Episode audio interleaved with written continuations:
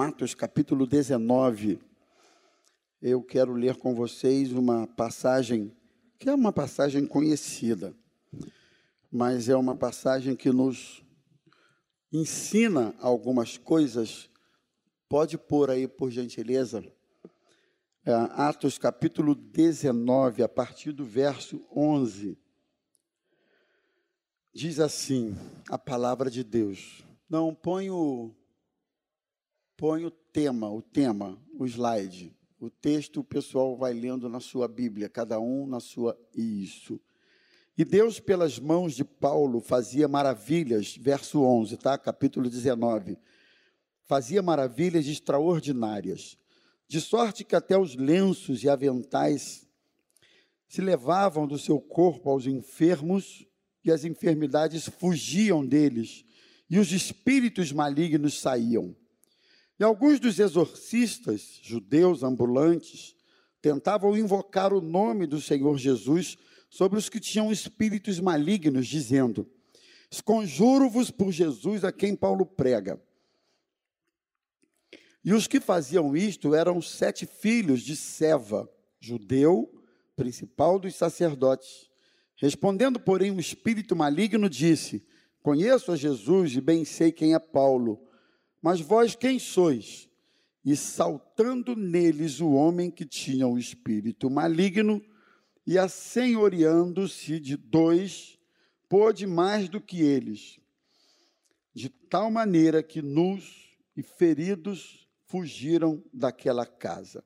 E foi isso notório a todos os que habitavam em Éfeso, tanto judeus como gregos, e caiu um temor sobre eles e o nome de Jesus era engrandecido. E muitos dos que tinham crido vinham confessando e publicando seus feitos. Também muitos dos que seguiam artes mágicas trouxeram os seus livros e os queimaram na presença de todos. E feita a conta do seu preço, acharam que montava a, a 50 mil peças de prata. Assim, a palavra do Senhor crescia poderosamente e prevalecia. Amém. Só até aí, meus irmãos. Pai querido, mais uma vez eu te peço, fala conosco através da tua palavra. Que esta palavra nos edifique, nos exorte ou então nos console, mas que de alguma forma saiamos impactados pela tua palavra e que também de alguma forma a nossa vida mude a partir do que vamos ouvir nesta manhã. Nós te pedimos em nome de Jesus. Amém. Eu quero falar sobre este tema aí que está na tela para vocês. Baseado nesse texto, eu quero falar sobre algumas verdades do Evangelho. Eu acredito que verdade nunca é demais, verdade nunca machuca, verdade não é para ferir, Verdade não é para causar nenhum tipo de sentimento ah, depreciativo. Verdade é para abrir os olhos. Verdade é para esclarecer. Verdade é para instruir. Verdade é para que possamos nos recolocar no prumo, né? Em direção a um alvo que nós temos. No nosso caso, o nosso alvo é Cristo, o nosso alvo é a eternidade. Então, baseado nesse texto, eu quero falar sobre algumas verdades que esse texto nos ensina. O que nós temos aqui, o que nós encontramos nesse texto, é uma grande ação do Espírito Santo através da vida e do ministério do apóstolo Paulo. Paulo está na cidade de Éfeso por ocasião da sua terceira viagem missionária. Durante um período, três meses, Paulo esteve pregando para aqueles homens ali. E depois, durante um período de dois anos, isso você vai ver nos versículos anteriores, Paulo esteve ensinando os discípulos numa escola que a Bíblia chama de escola de tirano. Não se sabe muito sobre tirano, talvez um filósofo convertido, o local, talvez um local de algumas salas ah, alugadas por eles, quem sabe. Então, naquele lugar, Paulo instruía acerca do Evangelho e acerca da evangelização durante dois anos de todos os habitantes da província da Ásia, Éfeso, ouviram a palavra do Senhor, tanto judeus como também gregos. E o impacto, a repercussão da mensagem de Paulo, assim como das instruções do apóstolo Paulo àqueles discípulos, né? mas principalmente a mensagem de Paulo ali, estava provocando na vida de muitas pessoas o que só gente convertida consegue fazer, não é? Pessoas, ao ouvirem a mensagem do Evangelho, estavam abandonando antigas práticas, quer dizer, antigas a partir do Evangelho e da conversão, mas até então práticas que estavam fazendo parte da vida deles, não é? Na medida em que eles ouviam a mensagem do apóstolo Paulo, eles iam abandonando aquelas práticas, práticas ligadas ao esoterismo, adivinhação, paganismo, adoração a deuses estranhos, essas coisas, eles, eles magia, eles estavam abandonando essas práticas, né? É, inclusive os lenços os objetos pessoais do apóstolo Paulo, quando disponibilizados e tocados pelas pessoas, estava, estava promovendo curas. Imagina, irmãos, nesse, no dia de hoje, né, o, o lenço, a, a, o paletó do pastor Manu, se a gente tocasse assim no paletó dele, a neura ia embora. Né? Tocasse no paletó, você deixasse de ser gordo. Eu ia ser o primeiro a tocar no paletó do Manu. Aliás, eu não ia sair dali da beira dele até funcionar, né? Então imagina se o toque na, na roupa, nos objetos pessoais de uma pessoa estivesse ah, pro, promovendo a cura. Eu acho que esse lugar aqui já seria pequeno há muito tempo não só esse, como qualquer outro onde isso estivesse acontecendo. E era isso que estava acontecendo lá no ministério do apóstolo Paulo. Eu quero reiterar o seguinte: só gente convertida abandona certas coisas em função da mensagem do evangelho, né? E aí começa uma começa uma um confronto, um combate, a derrubada de um mito que muitas pessoas ainda cultivam em torno do Evangelho. É que é o seguinte: vem pro, venha para o Evangelho, venha para a igreja venha para Cristo, que somente coisas lucrativas acontecerão na sua vida. E não é bem assim que acontece. A coisa do pare de sofrer, que é uma frase quase que mundialmente conhecida, né? não é uma frase que possa se aplicar na realidade de todos os que abraçam o Evangelho. Pelo contrário, muita gente começa o seu sofrimento, a sua sina, a sua dificuldade, a sua peregrinação, a sua luta, exatamente porque abraçou o Evangelho. E aí entra a primeira verdade que eu queria deixar para vocês a partir do relato que nós temos aqui nesse texto. Pode avançar para mim, querida. A primeira verdade é que o evangelho pode provocar perdas na vida de quem prospera de forma maligna. Eu aprendo isso nesse texto porque existem prosperidades, se é que eu posso chamar de prosperidades. Na verdade, eu devia até botar ali aspas, né? É, na palavra prospera. Eu até devia pôr, pôr, aspas, mas não coloquei, não. De qualquer maneira, entenda como prosperidade tudo que é tipo de ganho, tudo que é tipo de lucro, tudo que é tipo de vantagem, tudo que é tipo de coisas que somam e agregam de alguma maneira na vida de alguém. Vamos entender que isso seja uma forma de prosperidade. Pois bem, o evangelho, quando chega, ele pode provocar perdas, na vida de quem prospera de forma maligna. Existe prosperidade que nós poderíamos dizer que é uma prosperidade maligna, que não vem de Deus.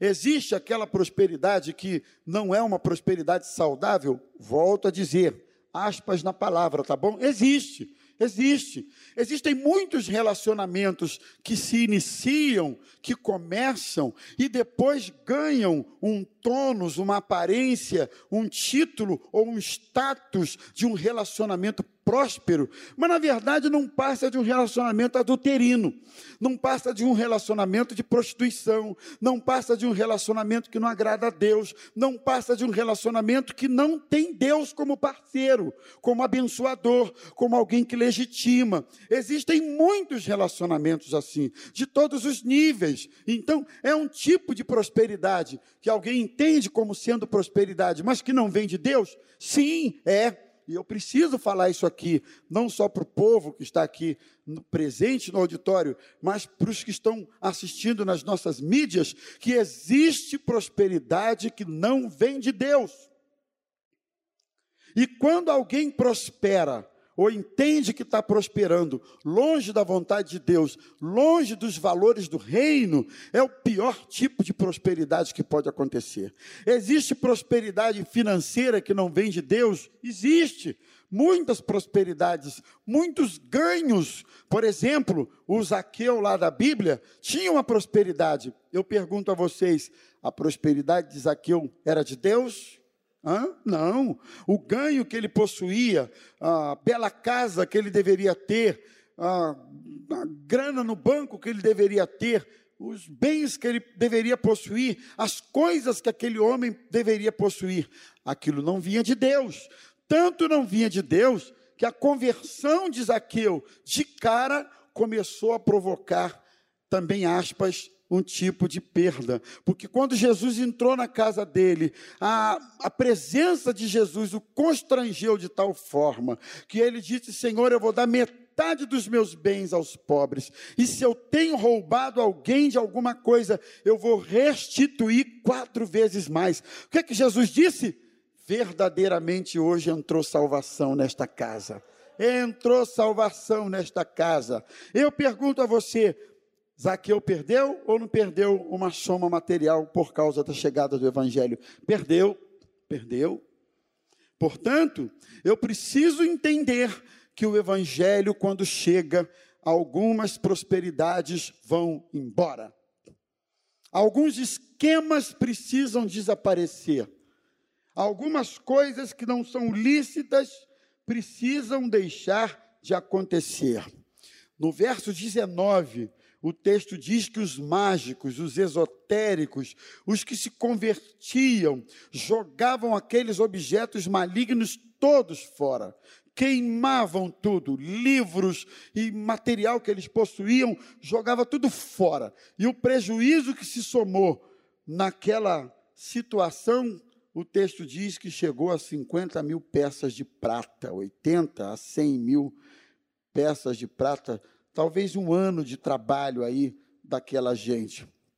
Então houve um prejuízo financeiro, houve uma perda por causa do evangelho, mas não tem coisa melhor do que perder para o Evangelho, do que perder para Jesus, do que perder para o reino, perder para o que é certo, perder para os valores da Bíblia, porque esse tipo de perda certamente vai redundar em alguns ganhos que virão sobre a sua vida, ganhos esses que terão desdobramentos na eternidade. Eu me lembro de uma moça que se converteu é, há 20 poucos anos atrás, numa de nossas igrejas onde eu pastoreava. Ela era jovem, bem jovem, e ela era sustentada por um por um homem casado.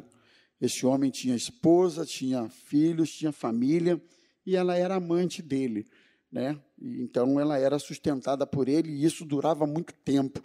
E eu me lembro quando ela se converteu, ela passou a viver uma luta enorme. E um dia é, ela me mostrou o extrato dela. Ela disse, pastor, olha quanto ele deposita na minha conta todo mês. Aí mostrou, era uma quantia boa, grande fora apartamento que ele paga, fora isso, fora aquilo, eu sou sustentada por ele. Pastor, o que, que eu faço? Pastor, eu, eu, eu não sei o que eu for, eu não, eu não sei o que eu vou, eu não sei o que eu, como é que eu vou viver a partir daí. Eu disse para ela, filha, eu também não sei. O que eu sei é que se você for fiel a Deus, se você consertar a tua vida, Deus vai honrar você, Deus vai abençoar você. E ela ficou um tempinho ainda naquela luta, como é que faz e tal, até que um dia ela resolveu romper com o relacionamento, acabou, secou a fontezinha lá de renda dela, cessou aquele relacionamento e ela passou a ser sustentada com cesta básica da igreja, Manu. A igreja todo mês dava cesta básica para ela, lembra? Todo mês ela passava lá e pegava uma cesta básica. Pois eu vou lhe dizer, ela deixou de ter uma vida confortável para ser ajudada com cesta básica. Mas Deus honrou aquela menina. Ela arrumou emprego, seguiu tua vida, consertou sua vida com Jesus. E eu vou te dizer: Deus não fica devendo nada a ninguém. Conserta o que precisa consertar. Se o conserto for o caso de você perder, perca, mas conserte, que Deus vai abençoar você. Depois ela se casou, se tornou uma mulher digna. O Evangelho faz isso. O Evangelho dignifica a gente.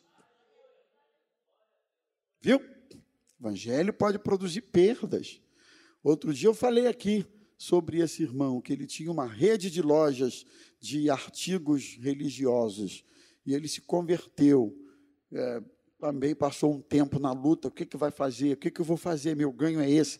Ele se desfez daquilo, colocou outra coisa, e Deus honrou, e Deus honra mesmo. Não hesite, não, não, não tenha pena, não se apegue. Se o tipo de prosperidade que anda acontecendo na sua vida não é coisa abençoada por Deus, isso tem que sair da sua vida. Isso tem que sair.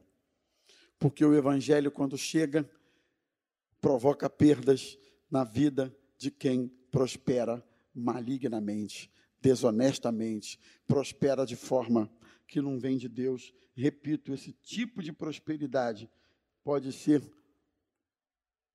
muita coisa. Segundo, eu aprendo aqui que não se exerce autoridade espiritual por influência mas sim por vida com Deus. Versículos de 13 a 15. Mais precisamente no verso 14. Você viu que tinha lá os meninos, filhos do sumo sacerdote? Sevas. Eles ficaram encantados com o que Paulo estava fazendo. Eles estavam encantados com os oprimidos que eram libertos pela palavra e pela autoridade do apóstolo Paulo. Mas eles ficaram encantados. Talvez a magia da libertação dos oprimidos, em função da mensagem do apóstolo Paulo, estivesse cativando, chamando mais atenção daqueles filhos do sumo sacerdote do que a própria prática esotérica daqueles homens. O fato é que eles ficaram tão encantados tão maravilhados, tão extasiados, tão impressionados, que eles resolveram fazer uma experiência. Nós vamos imitar o apóstolo Paulo. Nós vamos ver se esse negócio funciona mesmo. E eles resolveram fazer um teste. Como diz a, dizia a falecida Sônia, vamos fazer um teste. Vamos ver se isso aqui funciona. E eu fico imaginando, irmãos, eles partindo para cima do endemoniado. E em nome de Jesus a quem Paulo prega, sai deles. E o demônio só olhando para a cara dos sete. Sai deles. Em nome de Jesus a quem Paulo prega, sai. E sai. Você já viu? Hoje esse tempo mudou, infelizmente, mas a gente ainda vem de um tempo que essa coisa de manifestação de demônio e expulsar demônio era quase que diária, todo culto, né? Eu me lembro, isso aconteceu, eu vi, tá? O irmão na luta com o demônio lá na nossa igreja, e ele dizia: sai, o demônio sacudia para cá, para lá, não saio, sai. Depois de uma terceira ou quarta tentativa, o sujeito disse assim: Não quer sair, não, demônio, não, então fica. Deu as costas, largou o demoniado lá. Não é que o demoniado melhorou depois que disse: Não fica. E saiu. Quer dizer, tô de, melhorou, estou fazendo uma. Mas continuou endemoniado. Sabe por quê, irmãos? Porque autoridade espiritual sobre demônios e sobre o mundo espiritual, isso não se exerce de forma terceirizada. Você não exerce autoridade espiritual porque teu pai é pastor, porque tua mãe é qualquer coisa, porque teu parente próximo também qualquer coisa é, e você acha que por causa disso, da unção que está nele, da graça que está nele e da autoridade que está nele, você pode usar isso para, de alguma maneira, ter influência e autoridade no mundo espiritual. Não. Influência e autoridade no mundo espiritual é para quem tem vida com Deus. Se alguém não tem vida com Deus e não tem experiência, muito provavelmente esses rapazes tinham algum tipo de contato religioso, ou vida religiosa, ou, a, ou proximidade de realidade religiosa, mas experiência com Deus mesmo e vida com Deus mesmo, eles não tinham. E eles não tinham nem conhecimento da própria Escritura, porque todo mundo sabe, quem conhece a Escritura, que espíritos malignos saem, não é no nome do Emanuel, não é no nome do Rômulo, não é no nome de ninguém, mas é em nome de Jesus. Jesus disse: Em meu nome vocês porão as mãos sobre os enfermos e eles serão curados, expelirão demônios em meu nome, disse Jesus. É no nome de Jesus. Então você não terceiriza a autoridade espiritual.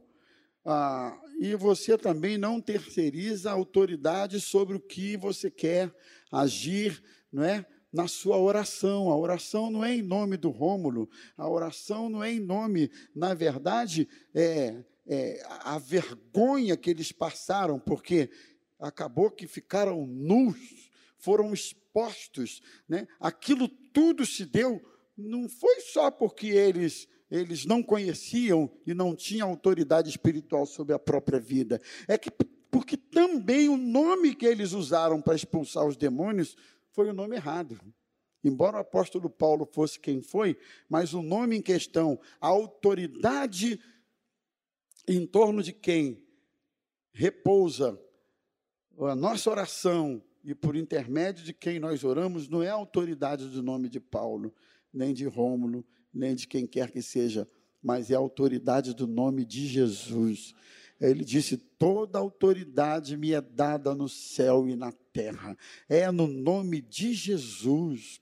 Quando você for orar, em nome de Jesus, não se exerce autoridade espiritual por influência, e sim por vida com Deus.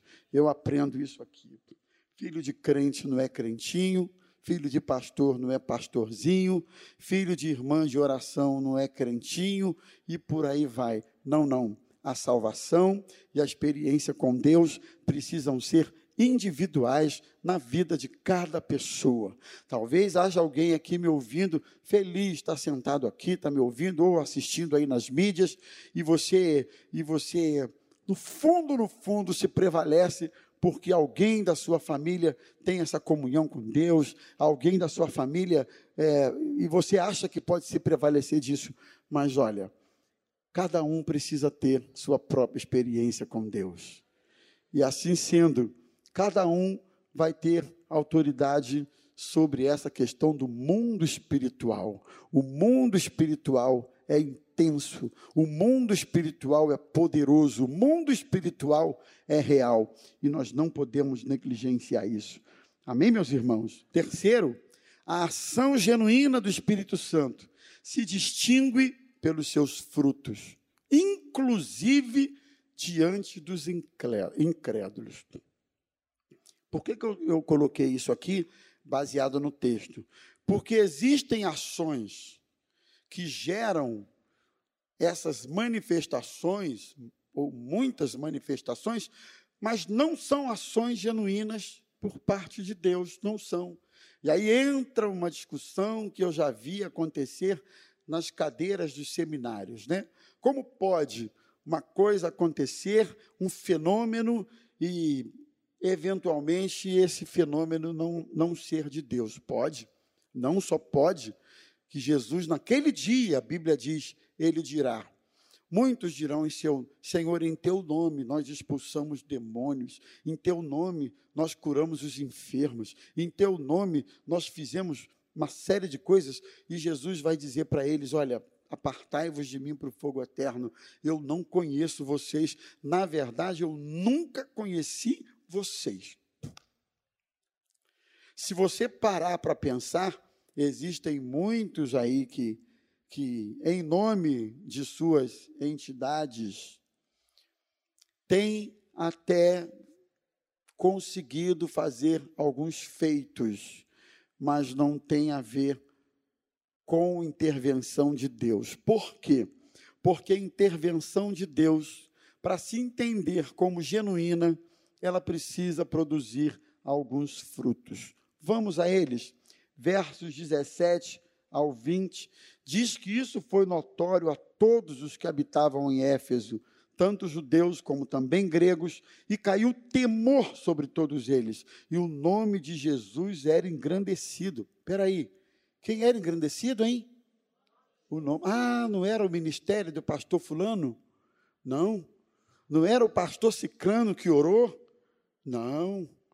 Então eu vou dizer uma coisa. Sempre que a gente orar que você for abençoado, você não tem a menor necessidade de depois vir aqui dizer assim: foi o fulano que orou e eu fui abençoado. Foi o Rômulo que orou e eu fui abençoado. Foi a Zazá que orou e eu fui abençoado. Ou quem quer que seja. Quem orou foi a igreja. Quem orou foi o povo de Deus. E a bênção aconteceu, não é porque alguém tomou posse aqui do microfone e orou, não. É porque Deus ouviu a oração da igreja, que em concordância orou com aquela pessoa acerca de alguma coisa. Então, não foi o ministério que foi exaltado, foi o nome de Jesus. Não foi o ministério do fulano de tal, não tem ministério de ninguém, irmãos. O ministério não é meu. O ministério é do Espírito Santo, ele me emprestou. O ministério não é teu, não. É do Espírito Santo. Não é de vocês, não, tá? É do Espírito Santo. Ele emprestou para vocês usarem com um objetivo: edificação do corpo de Cristo. O ministério que é dado por Deus, que é cedido por Deus, ele tem uma finalidade: edificação do corpo de Cristo. Muitos dos que tinham crido vinham confessando, publicando os seus feitos. Então, ah, pode avançar para mim algumas características da ação genuína do Espírito Santo estão aqui para a gente. Primeira, versículo 17: havia temor entre as pessoas. Olha que bacana. É o Espírito Santo que está agindo, então há temor entre as pessoas. Há uma atmosfera que é clara, perceptível, que é notória, que é concreta, que é o Espírito Santo que está agindo. Então, irmão, vem aquele temor, não é o medo, mas aquele respeito, aquela certeza, é Deus que está agindo nesse lugar. Eu espero que o coração da gente seja um coração cheio de temor diante daquilo que Deus faz. Temor é respeito pelo sagrado, não é? Tem gente que parece que perdeu o respeito pelo sagrado, o respeito pelas coisas de Deus, o respeito pelo ambiente, pelo momento, perdeu, virou uma, uma desculpa a expressão, uma avacalhação só, perder, perdeu-se o respeito. Então, é tempo de retomarmos o temor por aquilo que Deus tem feito. Outra coisa, Outra característica, quando há uma ação genuína do Espírito Santo, o nome de Cristo é engrandecido. Eu repito, é o nome de Jesus. Não é o nome de quem orou, não é o nome de quem cantou, não é nem o nome do Braga, que deu uma aula bonita, mas não é não. É o nome de Jesus. Não é o nome de quem atendeu na porta, não, não, não. Não é o nome de ninguém mas é apenas o nome de Jesus.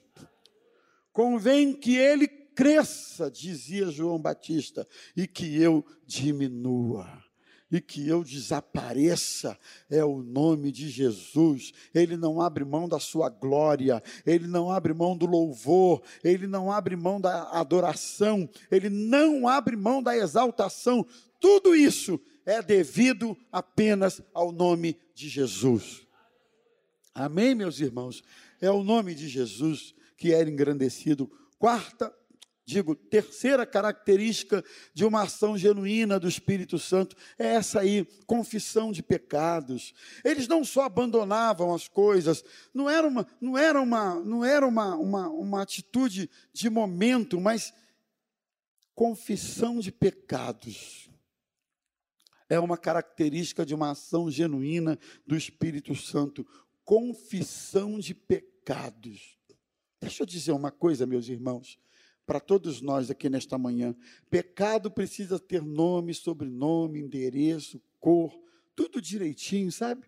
Pecado precisa, quando confessamos, Davi disse: enquanto eu me calei, os meus ossos envelheceram, mas quando eu confessei o meu pecado, pecado precisa ter nome, sabe? A gente vive um tempo que não se pode mais falar disso, não, pecado. Ah, eu não acho que seja pecado. Você não tem que achar nada. Se a Bíblia estabelece que é, está feito, está falado, está estabelecido e acabou. Eu não tenho que achar, eu não tenho que discutir, eu não tenho que argumentar, eu tenho que abandonar, eu tenho que confessar o meu pecado. Não é? Nós não podemos ficar lustrando pecado, lustrando pecador, você é maravilhoso, você é lindão de Jesus, e o cara está lá com a vida toda torta, você é, é um abençoado, e o cara está lá indo para o inferno, porque a vida está torta. Não, irmão. A palavra de Deus precisa confrontar mesmo. É confrontar para a vida e não para a morte. É melhor o confronto para a vida do que o afago para a morte não é? Tem gente que está indo para o inferno com um monte de afago nos ombros, um monte de afago na cabeça, um monte de gente lisando o cabelo, dizendo que você é especial, você é isso, você é maravilhoso. Maravilhoso nada. Tem ninguém maravilhoso aqui. É todo mundo pecador, raça ruim. Pronto, falei. É raça ruim. Tem ninguém maravilhoso. Tem ninguém maravilhoso, não tem ninguém bonzinho aqui. Aliás, mesmo de máscara, agora está mais perto um pouquinho, dá uma olhada para a cara do outro aí e diz: Ó, oh, tu é raça ruim, hein? Tu é raça ruim, hein? Você que está aí no Face me ouvindo, tu é raça ruim também, hein? Tem ninguém bom aqui não. Tem ninguém bom. Todo mundo pecou, todo mundo errou, todo mundo foi destituído da glória de Deus, não tem ninguém, só tem um bom, só tem um justo, é Jesus. O resto está tudo no mesmo nível. Ah, mas nasci na igreja, é raça ruim. Eu nunca falei, mas um dia eu vou ter coragem. Quando se apresenta aquele bebezinho bonito, rochonchudo, Qualquer dia eu vou falar, é raça ruim, mãe. Ela vai me odiar, mas eu vou falar, é raça ruim. É cobra. Não ensina não para tu ver, não, não bota ele no eixo não para tu ver o que, que acontece. É raça ruim, irmão. Raça ruim. E como qualquer raça ruim, a gente tem que confessar, Jesus, eu sou raça ruim. Tem misericórdia. Eu penso que não presta. Minha cabeça é uma ninho de pensamentos que se aninham indevidamente, e por isso eu quero te pedir perdão. Senhor, meus lábios, Isaías, o profeta, assumiu isso no capítulo 6, quando ele viu a glória de Deus, ele não ficou soberbo, ele disse: Ai de mim que vou perecendo, homem de lábios impuros, e habito no meio de um povo de impuros lábios. E ele diz: Os meus olhos viram o Senhor. Sabe quando é que a gente reconhece que é raça ruim? Quando os nossos olhos veem o Senhor. Porque quando os nossos olhos não veem o Senhor, a gente fica achando que é, é alguma coisa, a gente fica cheio de fresco de frescalhada, a gente fica cheio de e se alguém fizer alguma coisa, a gente e se alguém falar, não falar, a gente e, sabe?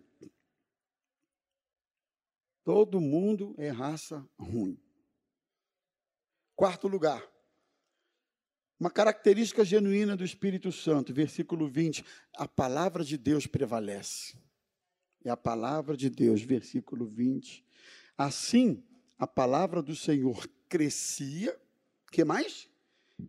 Prevalecia poderosamente. Não é isso? Palavra de Deus é que prevalece.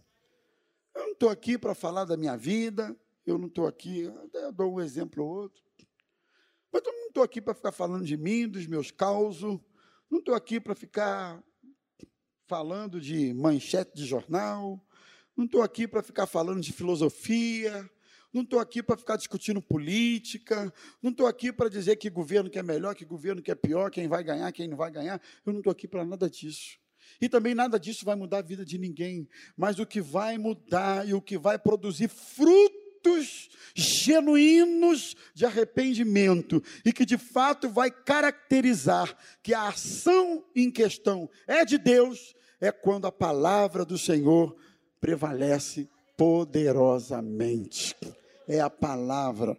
Irmãos, quando a gente abre a Bíblia, é Deus falando conosco, é a palavra. Eu gostei tanto do Braga quando falou lá embaixo. Ele disse: Ai, pastor, eu até dou aula assim, mas quando eu subo no altar para falar da palavra, e me deu uma tremedeira, pastor. Eu vi que você tremeu, eu vi. Todo mundo viu. Mas todo mundo viu o poder da palavra através da sua vida. E quer saber, trema mesmo. E eu tenho saudade quando até eu tremia mais. Eu ainda tremo, mas é uma tremedeira mais controlada também, né, irmão? Tremedeira. Eu já tive diarreia no púlpito. Numa hora dessa é ruim estar tá na internet. Já. Já, Juju. Nervoso quando eu disse, vamos abrir as nossas Bíblias, deu aquele negócio rasante aqui no meio, assim, a famosa fininha. Eu disse, Senhor, me livra. Aqui não, Jesus. Eu disse, irmão, vamos abrir.